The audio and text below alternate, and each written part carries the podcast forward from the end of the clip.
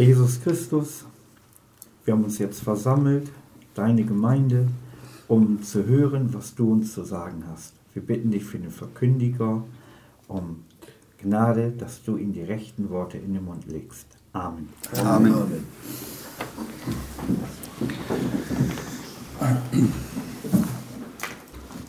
Ja, den schlagen wir heute Morgen auf, das Johannesevangelium, und lesen da im Vers, Kapitel 8, die Verse 1 bis 11 oder bis 10. Was, Johannes? Johannes 8, Kapitel 1 bis äh, 8, Kapitel, äh, Verse 1 bis 10.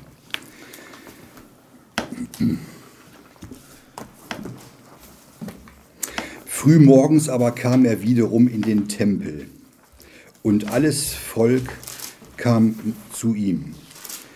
Und er setzte sich und lehrte sie.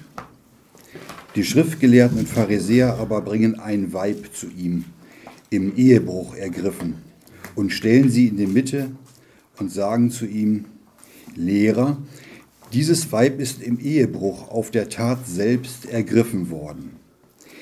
In dem Gesetz aber hat uns Moses geboten, solche zu steinigen. Du nun, was sagst du? Dies aber sagten sie, ihn zu versuchen, auf dass sie etwas hätten, um ihn anzuklagen. Jesus aber blickte sich, bückte sich nieder und schrieb mit dem Finger auf die Erde. Als sie aber fortfuhren, ihn zu fragen, richtete er sich auf und sprach zu ihnen, Wer von euch ohne Sünde ist, werfe zuerst den Stein auf sie. Und wiederum bückte er sich nieder und schrieb auf die Erde. Als sie aber dies hörten, gingen sie einer nach dem anderen hinaus, anfangend von den Ältesten bis zu den Letzten. Und Jesus wurde allein gelassen mit dem Weibe in der Mitte. Als aber Jesus sich aufrichtete und außer dem Weibe niemand sah, sprach er zu ihr, Weib, wo sind jene, deine Verkläger? Hat niemand dich verurteilt? Sie aber sprach, Niemand, Herr. Jesus aber sprach zu ihr, So verurteile auch ich dich nicht. Gehe hin und sündige nicht mehr. Bis hierhin. Unser Herr Jesus lehrte da im Tempel zu Jerusalem. Viele Leute strömten da zusammen, um ihn zu hören. Das machte, das wissen wir, die, die führenden Juden eifersüchtig. Und wir wissen auch, dass sie neidisch auf ihn waren. Und die Schriftgelehrten und Pharisäer ersonnen einen Plan, um den Sohn Gottes in eine Falle zu locken. Da kam es ihnen gerade recht, dass man eine Frau im Ehebruch ergriffen hatte, auf frischer Tat ertappt, eine Hure. Die Pharisäer und Schriftgelehrten, die sich für besonders rechtschaffend hielten, hatten sie in den Tempel zerren lassen, sie in die Mitte gestellt. Und da, wo der Jesus sich mit den, den anderen versammelt hatte, da wollten sie hören, was jetzt dazu sagt. Wahrscheinlich hatten sie, hatte die Frau noch gar nicht richtig begriffen, was ihr geschehen war. Und man hat ihr bestimmt auch keine Zeit gelassen, sich was anzuziehen oder was oder sich zurechtzumachen irgendwie. Und da steht sie nun da, unordentlich, mit erschrockenen Augen. Und alle schauen auf diese Frau und spotten über sie, klagen sie an. Die hatte Todesangst und die ahnte auch, was ihr bevorsteht. Und kein Zweifel für diese frommen Besucher im Tempel, für die war es nichts anderes als eine Hure, die auf frischer Tat ertappt wurde, wie Ehebruch. Und nach dem jüdischen Gesetz hat diese Frau ihr Leben verwirkt. Der Fall war eigentlich eindeutig und das Urteil schien festzustehen. Und eine Gerichtsverhandlung hätte sich sicherlich erübrigt. Im 3. Mose 20, Vers 10 lesen wir davon, dass die solches tun, die also im Ehebruch ergriffen sind, beide sterben sollen, Mann und Frau.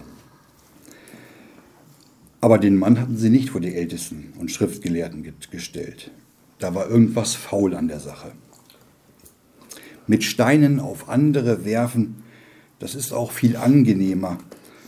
Und es ist auch viel angenehmer, andere zu verurteilen, damit man selbst im besseren Licht dasteht. Ja, um auch vielleicht von sich abzulenken. Ist das etwa vor Gott wohlgefällig? Oder denken solche tatsächlich, dass man Gott ablenken kann, indem man mit dem Finger auf andere zeigt? Und jetzt steht diese Hure allein vor ihren Anklägern. Und die kennen keine Gnade. Unser Herr Jesus kennt Gnade. Jetzt fragen sie ihn in Vers 6, du nun, was sagst du? Und sie beginnen ihren Satz mit dem Wort Lehrer. An vielen Stellen im Wort Gottes, da lesen wir, dass sie ihn Lehrer nennen oder guter Lehrer oder auch Rabbi. Aber das Wort Herr haben diese nie benutzt. Das war wieder eine von den vielen Fangfragen. Denn die Gesetzeslehrer suchten nur einen Grund, den Herrn Jesus zu töten. Denn sie wollten ihn nicht über sich haben. Sie wollten versuchen und mal gucken, wie sich das Ganze entwickeln würde. Was hat diese Menschen bewegt, so zu denken und so zu handeln? Gnade wäre auch für die Schriftgelehrten da gewesen. Denn Gott sandte seinen Sohn auf diese Erde, das wissen wir, als das Sündenmaß der Erde voll war, übervoll war. Gott sandte kein Gericht, was wir Menschen ja verdient hätten, sondern er sandte stattdessen seinen Sohn. Wir können das im Galaterbrief Kapitel 4 ab Vers 4 und folgende nachlesen.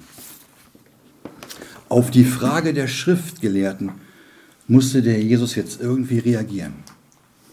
Entweder antwortete er nach dem Gesetz und verurteilt die Frau, dann ist vielleicht die Güte und die Freundlichkeit von ihm nur äußerer Schein.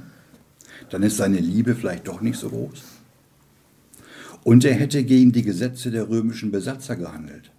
Denn die hatten verboten, dass die Juden einen Menschen zum Tode bringen dürfen. Todesurteile durften nur die Römer aussprechen und auch ausführen. Durch den Landpfleger Pilatus zum Beispiel. Oder der Herr Jesus urteilt mild und spricht die Frau frei.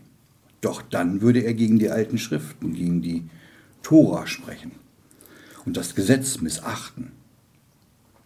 Es war also eigentlich egal, was der Herr Jesus hier antwortet.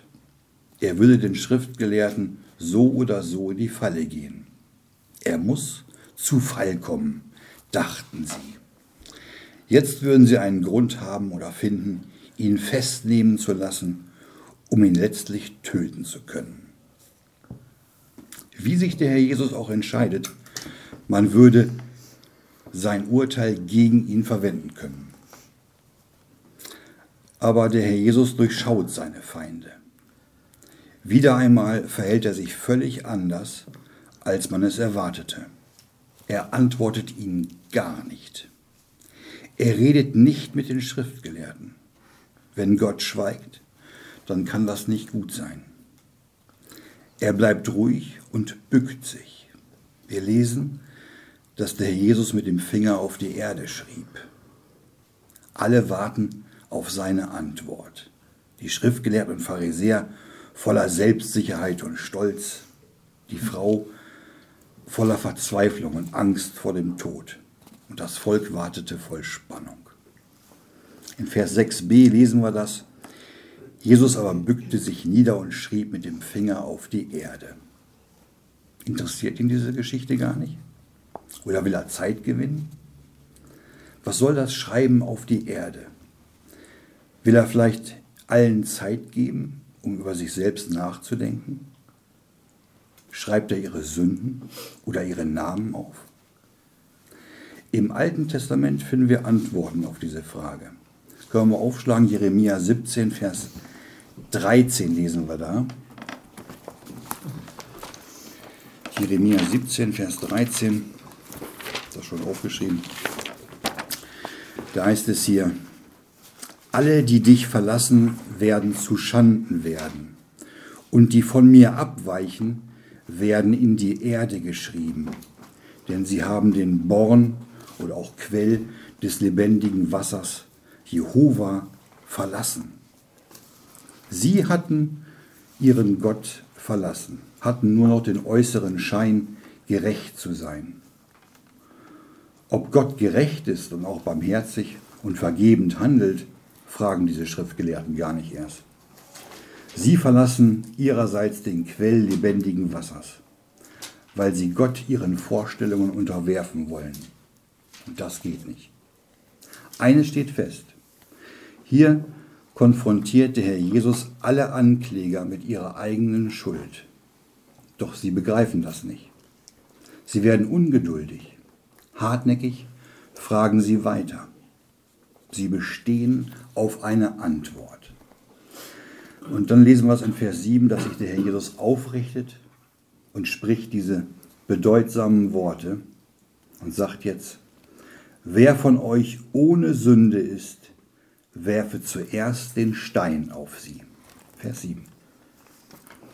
Und dieser wunderbare Satz des Herrn Jesus führt dazu, dass diese harte Mauer der Ankläger zusammenbricht. Aus der Menge der Schriftgelehrten und Pharisäer, die sich so stark fühlten, da werden jetzt Einzelne. Jeder wird darauf gestoßen, bei sich selbst zu schauen, bei sich selbst wahrzunehmen, welche Sünden, welche Schuld zwischen ihm und Gott steht. Und langsam verschwinden die schönen Gefühle der Schadenfreude und der Rechthaberei. Die waren selbstsicher, scheinheilig, selbstgerecht.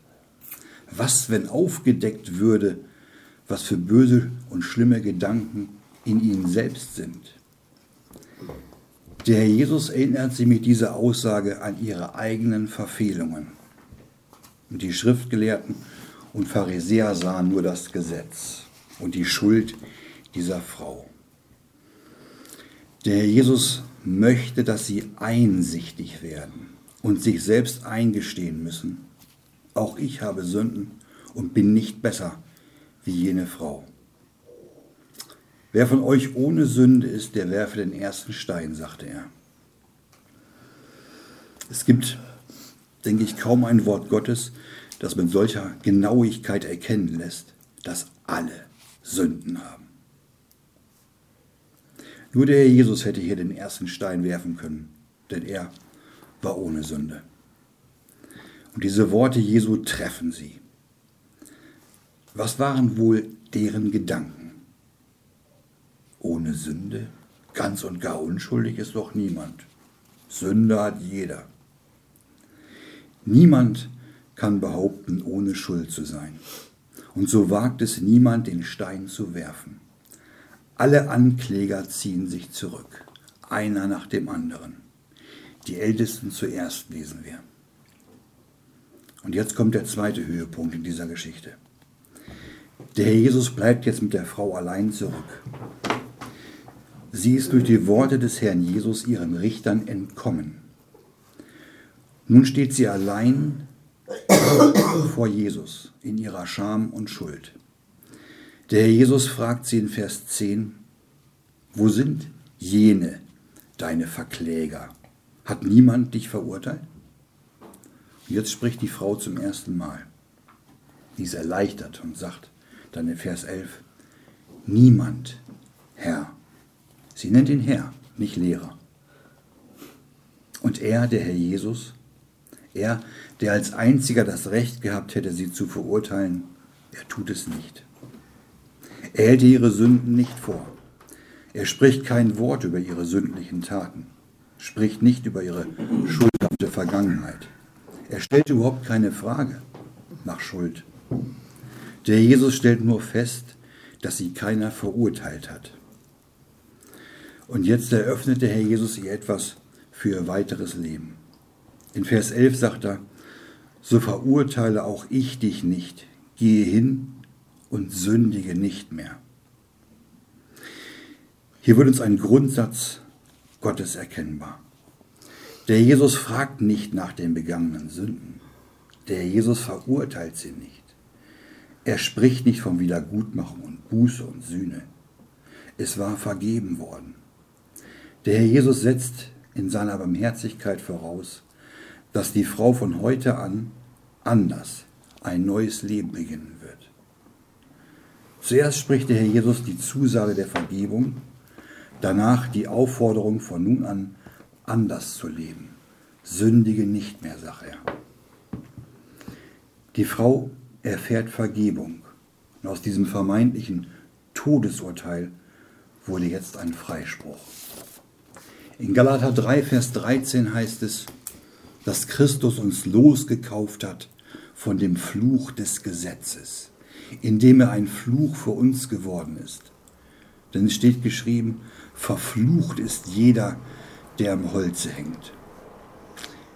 Diese Frau durfte die Gnade und Vergebung Gottes bereits vor Golgatha erfahren. Erkennen wir jetzt ein bisschen mehr, wie gnädig und barmherzig unser Gott ist? Diese Heuchler, die Schriftgelehrten und Pharisäer, die hatten nur Steine für sie bereit. Die warteten darauf, die endlich werfen zu können. Die harten oder ihre eigenen harten Herzen brachten sie dahin. Unser Herr Jesus hat ein Herz. Er schenkte ihr Vergebung und einen neuen Anfang. Die verlorenen Sünder brauchen Gnade und Barmherzigkeit.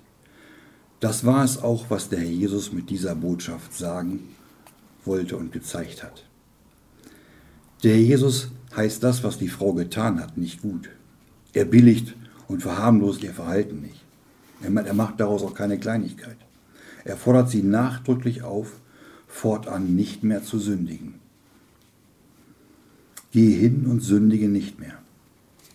Es war ihre Sünde, aber der Jesus hackt nicht auf ihr rum. Schon gar nicht sieht der Herr Jesus die Lösung im Steinigen oder Töten, im Ausrotten. Die Barmherzigkeit rühmt sich wieder das Gericht, lesen wir in Jakobus 2, Vers 13. Entscheidend ist der neue Anfang für diese Frau. Der Jesus erfährt, durch den Herrn Jesus erfährt sie Barmherzigkeit und die Liebe Gottes. Sie erlangt Vergebung durch Gnade. Verdient hätte sie den Tod, genauso wie wir alle. Und so sind beide Parteien, die Ankläger und die angeklagte Frau, durch den Herrn Jesus der Barmherzigkeit Gottes begegnet. Denn die Schriftgelehrten und Pharisäer erkannten ihre eigene Schuld vor Gott und wagten nicht, einen Stein zu werfen. Die hatten tatsächlich Sündenerkenntnis. Sie haben die Möglichkeit zur Umkehr gehabt, die Möglichkeit, mit ihrer Schuld vor Gott zu treten und Vergebung zu erfahren. Aber sie gingen alle weg. Sie waren alle von Sünde überführt. Sie lehnten alle die Gnade ab und gingen weg. Die Frau wusste, was sie getan hatte. Sie war sich ihrer Schuld bewusst und wusste, dass sie den Tod verdient hatte. Doch nun wurde ihr gesagt, gehe hin und sündige nicht mehr. Sündenvergebung trifft den Menschen im Innersten und bewegt ihn zur Umkehr. In Lukas 7, Vers 47, da heißt es, deswegen sage ich dir, ihre vielen Sünden sind vergeben, denn sie hat viel geliebt. Wem aber wenig vergeben wird, der liebt wenig. Man könnte auch sagen, wem nichts vergeben ist, der kann auch nicht lieben. Das liegt daran, dass die Sünden nicht bekannt werden. So kann auch nichts vergeben werden. Wem wenig vergeben ist, der liebt wenig oder gar nicht. Dieser Frau wurde, wurde viel vergeben und sie war jetzt in der Lage, Gott zurückzulieben. Sie war soeben dem Tode entronnen. Vergessen wir nicht, dass auch wir nur knapp dem Tode entronnen sind, dass wir von so großem Tode errettet wurden. 2. Korinther 2, Vers 10 lesen wir davon, dass wir von so großem Tode errettet wurden. Und warum? Vollkommen unverdient. Keine guten Taten oder gute Werke. In Römer 8, in Römer 11, Vers 6 heißt es, Wenn aber durch Gnade, so nicht mehr aus Werken, sondern sonst ist die Gnade nicht mehr Gnade. Nur aus Gnade sind wir errettet. Epheser 2, Vers 8. Denn durch die Gnade seid ihr errettet, mittels des Glaubens, und das nicht aus euch, Gottes Gabe ist es. Aus dem Tempel waren jetzt alle weggegangen. Nur der Herr Jesus blieb und redete mit der Frau. Wenn uns alle verlassen und weggehen, der Jesus bleibt. Er wohnt in uns und geht nie mehr weg. Allein durch sein Wort wurde das unausweichliche Schicksal von dieser Frau abgewendet. Und der Herr Jesus selbst sprach sie frei. Wie unendlich erleichtert und überglücklich muss diese Frau gewesen sein. Der Jesus hatte sie gerettet. Sie musste nur abwarten und sie selbst konnte an ihrer Situation nichts ändern. Nur das Reden Jesu durch sein Wort änderte sich die Situation. Diese Geschichte zeigt uns, wie Gott mit allen Menschen umgehen will, die mit ihren Sünden vor ihm stehen. So wie der Herr Jesus diese Frau unverdienterweise die Sünde vergeben und sie von ihrer Schuld freigesprochen hat, so spricht Jesus jeden von der Verdammnis frei, der als Sünder zu ihm kommt. In Johannes 3, Vers 17, da heißt es, denn Gott hat seinen Sohn nicht in die Welt gesandt, dass, die Welt, dass er die Welt richte, sondern dass die Welt durch ihn gerettet werde. Gottes Vergebung von Sünden ruft Umkehr hervor. Vergebung von Sünden ist nicht von Voraussetzungen abhängig und ist nicht an Bedingungen geknüpft. Es ist seine Liebe und Güte, die den Menschen in seinem Innersten erreichen möchte, um ihn dann die Umkehr zu einem Gott der Liebe und zu einem neuen Leben zu bewirken. Gottes Liebe ist reines Entgegenkommen. Gottes Liebe ist stets zuvorkommende Liebe. Eine Liebe, welche die Menschen, welche auch die Liebe des Menschen hervorruft. Gott will Gegenliebe und Gottes Liebe ruft nach unserer Liebe. Die Liebe Gottes ist doch in unsere Herzen ausgegossen, wissen wir. Sollten auch wir nicht Barmherzigkeit üben und Gnade vor Recht ergehen lassen? So wie der Herr Jesus diese Frau begnadigte und ihre Schuld vergab, sie nicht verurteilte. Der Jesus ist so anders, nicht wie diese Frommen, die da im Tempel waren. Nach Epheser 3, Vers 19 lesen wir von der Liebe Gottes, die unsere Erkenntnis übersteigt. Die Liebe Gottes ersteigt, übersteigt unsere Erkenntnis, lesen wir da. Unser Gott gibt Liebe und Gnade ohne Vorleistungen. Er schenkt jedem Sünder die Gnade und befreit jeden von der Last seiner Schuld. Das war nicht nur für die Gegner Jesu damals schon anstößig, das ist bis heute so.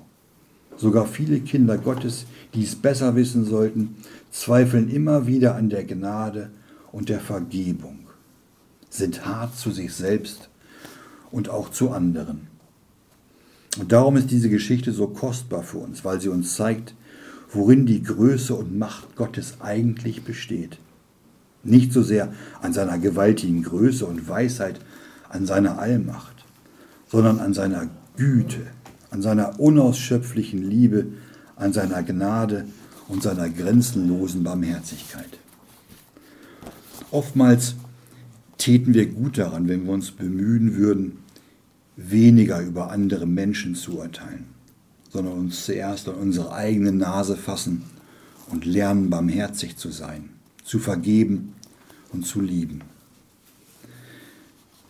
In Matthäus 18, Vers 33 heißt es, solltest nicht auch du dich deines Mitknechtes erbarmt haben, wie auch ich mich deiner erbarmt habe? Das ist der richtige Weg. Und in Lukas 6, Vers 36 heißt es, seid nun barmherzig, wie auch euer Vater barmherzig ist. Das ist der richtige Weg, Barmherzigkeit zu üben.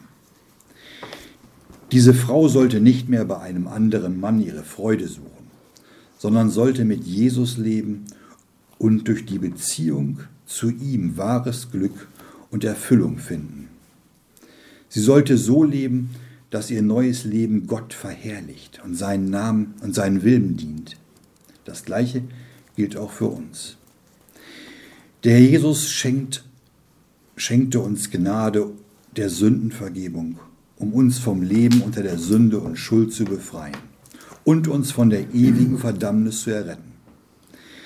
Der Jesus will, dass wir unser neues Leben nicht mehr dafür gebrauchen, der Sünde zu dienen, sondern dass wir ihm dienen und so Gott verherrlichen.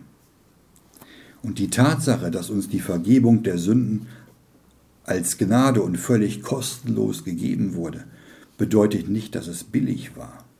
Vielmehr ist sie unendlich kostbar, weil der Herr Jesus dafür den höchsten Preis bezahlt hat.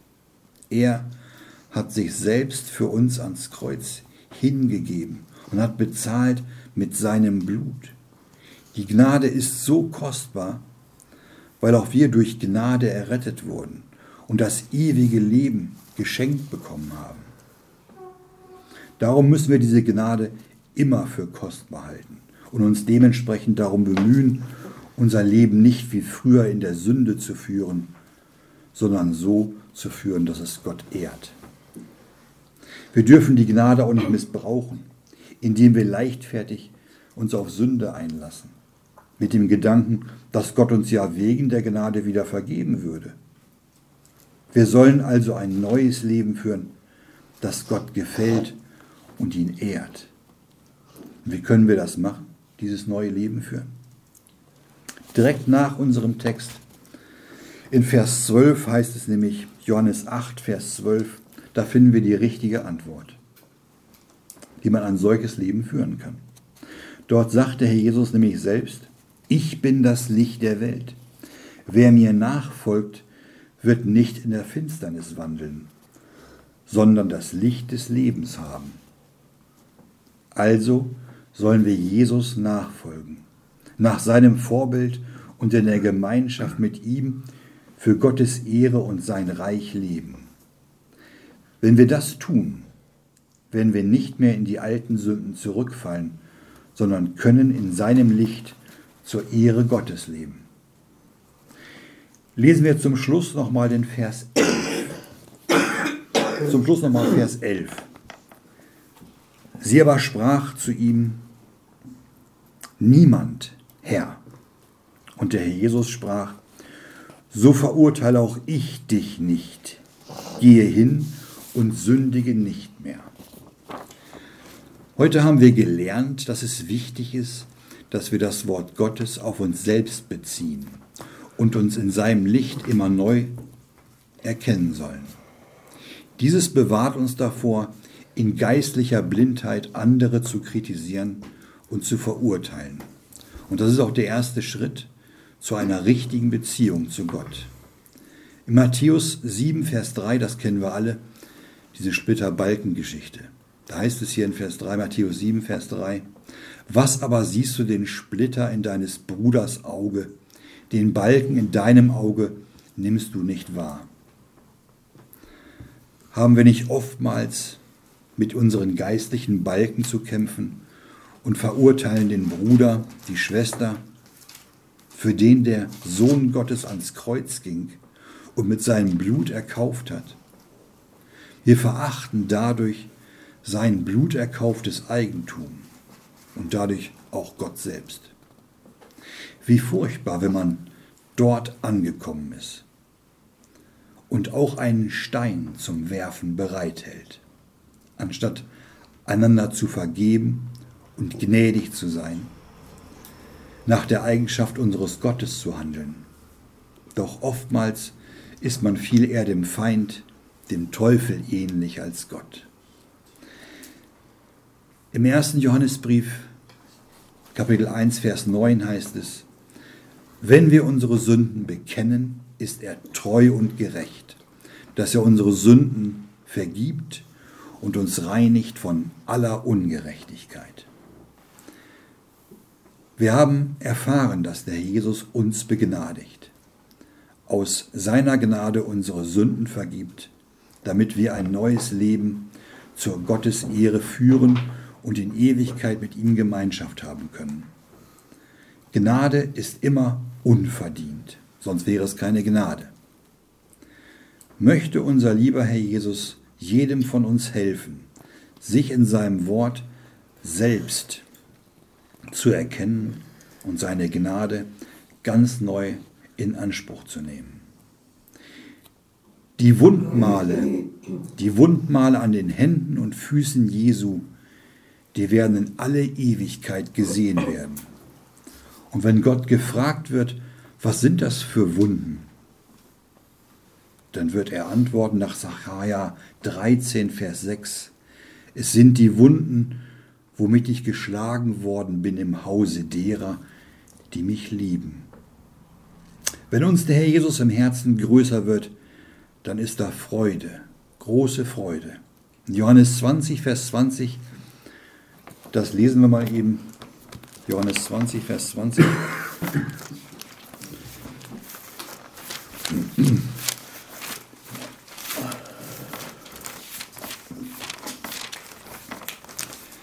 Da heißt es hier, Friede euch.